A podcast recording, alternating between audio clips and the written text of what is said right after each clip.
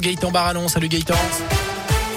Salut Jérôme, bonjour à tous. C'est la une du justement du soleil, surtout pas de pluie, c'est la tendance météo pour les prochaines semaines. Après les trompes d'eau du week-end dernier, il est tombé quasiment l'équivalent d'un mois de pluie entre dimanche et lundi. Pas de panique, la tendance des prochains jours est bien plus positive. La pluie, c'est fini pour un bon moment, c'est ce que nous assure Guillaume Séchet, météorologiste dans la région. On va avoir une période effectivement de temps stable durant plus d'une semaine sans doute, peut-être même au-delà, hein, jusqu'à la fin du mois d'octobre. Ça se traduira pas forcément par un temps très ensoleillé sur la région puisqu'en fait les, nuages viennent se bloquer sur les Alpes et le Massif central. Mais on aura quand même un petit peu plus de soleil euh, sans doute euh, en fin de semaine, euh, pour ce week-end également.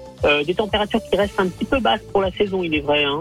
Mais bon, en tout cas, ce sera quand même beaucoup plus agréable qu'au cours du week-end dernier, puisqu'on a vraiment eu un temps absolument épouvantable. Mais attention aussi à ce vent du nord qui viendra baisser parfois le mercure dans la région. On fera un point complet justement sur la météo à la fin de ce journal.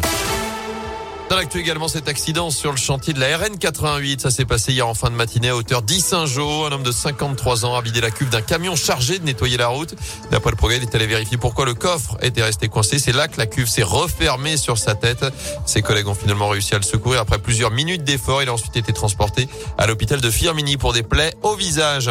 À suivre, le pass sanitaire va-t-il être allégé, voire même suspendu dans certains départements? Le gouvernement se penche en tout cas sur la question ce matin à l'occasion d'un nouveau conseil de défense sanitaire alors que le taux d'incidence est descendu à 31 cas de Covid pour 100 000 habitants dans la Loire, 33 pour la Haute-Loire.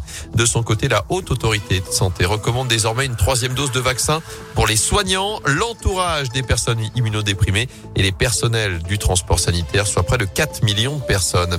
Par ailleurs, ce coup de pouce, le prêt à taux zéro est prolongé un an de plus jusqu'à fin 2023. Annonce hier de la ministre du Logement Emmanuel Vargon. Les conditions de ressources pour y accéder sont maintenues.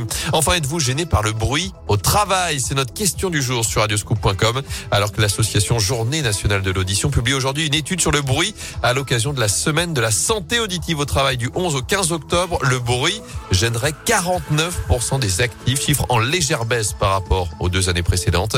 Les 25-34 ans sont plus embêtés que les 50 ans et plus. Hommes et femmes sont quasiment égaux et la catégorie professionnelle la plus victime du bruit au travail, ce sont les ouvriers loin devant les cadres. En foot, l'heure des retrouvailles pour la première fois depuis la demi-finale de la Coupe du Monde 2018. L'équipe de France affronte la Belgique ce soir à Turin, demi-finale cette fois de la Ligue des Nations. Ce sera à partir de 20h45.